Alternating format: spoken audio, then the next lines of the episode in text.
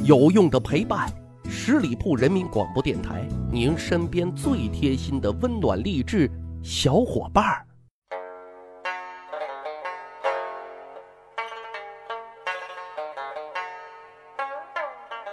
去扒历史，增长见识，密室趣谈，在下大汉。这老话说得好啊，酒香不怕巷子深。但是这话呀，说对它也对，说不对也不对。我们如果把曾巩啊比作一坛好酒，那曾巩绝对就是那坛不怕巷子深的好酒。可是呢，因为藏得太深了啊，以至于了解知道他的人越来越少，于是就有人开始质疑：你是一坛好酒吗？历史上啊，曾巩虽然名列唐宋八大家之一，可是很多人都说啊，他的入围啊，那是蹭了他老师欧阳修的光。或者啊，我们一提唐宋八大家，张口就来。韩愈、柳宗元、欧阳修、王安石三苏父子，还缺一个，呃，还缺个谁来？呃，那个、那个、那个、那个，哎，叫什么来着？哎呀，就是想不上来。的确啊，曾巩在现代社会存在感似乎有点弱。接下来呢，我们就来探究一番啊，曾巩为什么刷不出存在感呢？其实原因也很简单，史料有记载啊，说曾子固文章绝妙古今，而有韵者。折不公啊，什么意思呢？就说啊，曾巩做文章很厉害啊，但是呢，有一个短板也很明显，就是不善于做有韵律的诗。你看啊，我们熟悉韩愈，是因为我们小的时候就背诵“天街小雨润如酥，草色遥看近却无”。我们知道柳宗元，是因为。我们从小就开始背“孤舟蓑笠翁，独钓寒江雪”。王安石那就更不用说了。我们不仅要知道他变法，还被老师要求背诵“春风又绿江南岸，明月何时照我还”。另外还有啊，上学那会儿，课本上反写着作者欧阳修的，基本上本篇最后一段都是令无数学生抓狂的四个字：背诵全文。啊，至于苏轼，那就更不用说了啊，自带流量，也顺便带火了他老爹和老弟啊。但前提是他老爹、他老弟也都是大牛人，这个咱们之前节目实际上是有讲过的。所以这么看来，曾巩还真没有什么诗篇给我们留下非常深刻的印记。可是呢，不善诗文的创作，并不等于他不善于做文章。曾巩的文章，欧阳修是怎么评价的？过午门百千人，独与得生为喜。啊，什么意思呢？就是说，拜我欧阳修为师的成百上千人，但是我已有曾巩这样的学生而感到欣慰骄傲。最有力的证据就是那年欧阳修主持科举，错误的把苏轼的文章当成自己的弟子曾巩的文章，而且还为了避嫌，就把苏轼错点为第二名。这个大汉之前已经讲过很多遍了啊。后来还发生了一件事啊，有人请王安石撰写家谱，文章写的是言简意赅，文字曼妙，条理清晰。写好之后啊，这家人就又把家谱啊拿给欧阳修去审阅，因为没有落款啊。欧阳修看完之后是连连称赞，脱口就说啊，看这个文章用词和笔法，一定是曾巩写的吧？各位啊。感情在欧阳修的眼里啊，这天底下的好文章就只有曾巩一个人配得上，啊，当然这也从侧面就说明啊，能够得到一代文坛宗师欧阳修如此看重曾巩的文章水准，一定是不凡的。其实曾巩和王安石也是知己，他们是同一届去参加科举的，只是那一年王安石中举，曾巩哈他落榜了。但他们呢是为彼此的才学所吸引，互相欣赏。王安石称赞曾巩的文章：“曾子文章重无有，水之江汉，星之斗。”啊，意思就是说曾巩的文章啊，无人比得过，就像星斗一样灿烂，像江海一样汹涌啊。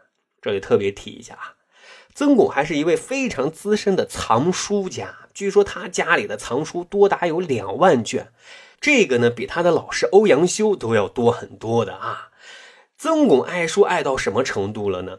身上的钱除了基本生活开支之外，其他的都是用来买书了。后期他还把很多的精力用在了对这些藏书的校对上，所以饱读诗书、文采奕奕是他在他那个时代最大的标签了。所以入选八大家，靠的啊绝对是实力。不仅如此啊，曾巩在为政方面也绝不是一介儒生，而是颇有建树的干吏。他每到一个地方，都是竭尽全力造福一方。举两个小例子：公元幺零六九年，宋神宗调任曾巩出任越州通判。通判呢，简单理解就相当于副市长的职位。到任没多久呢，当地就遭遇了大饥荒，老百姓是食不果腹，民生凋敝呀。曾巩首先就想到的是什么？开仓放粮嘛，当时呢有平仓的制度，这是古代调节粮价的一种方式啊。政府建造粮仓储备库，在粮食价格啊市场表现比较低的时候进行收购储备，在粮食价格市场表现高的时候再把仓库里的粮食减价出售，惠及百姓啊。但是呢有一个问题啊，就是当年的储备粮啊不是太够，满足不了当地的需求，那这可怎么办呢？曾巩啊。想到了第二招，他令人在城中啊贴出了告示，要求啊各县的大户人家如实上报自家的储备粮，误报瞒报，严肃处理。哎，这样一来啊，上报的数据一看，大户人家的储备粮加上国家的储备粮，基本上能够满足此次赈灾的需求。于是呢，就让这些大户人家以略高于平仓价的价格把粮食啊卖给灾民。哎，就这样。曾巩用有形的手加无形的手，有效的解决了这次粮食危机呀。特别值得一提的是什么？他还自己筹集资金，借钱给那些没有钱买种子的贫困人家，让他们的地里啊可以孕育出新的希望。哎，的确是一个仁义之举啊。后来工作调动到福州担任知州，知州可是地区的一把手啊。我们都知道啊，宋代的官员福利是非常优厚的，除了工作之外，还有各种各样的福利津贴。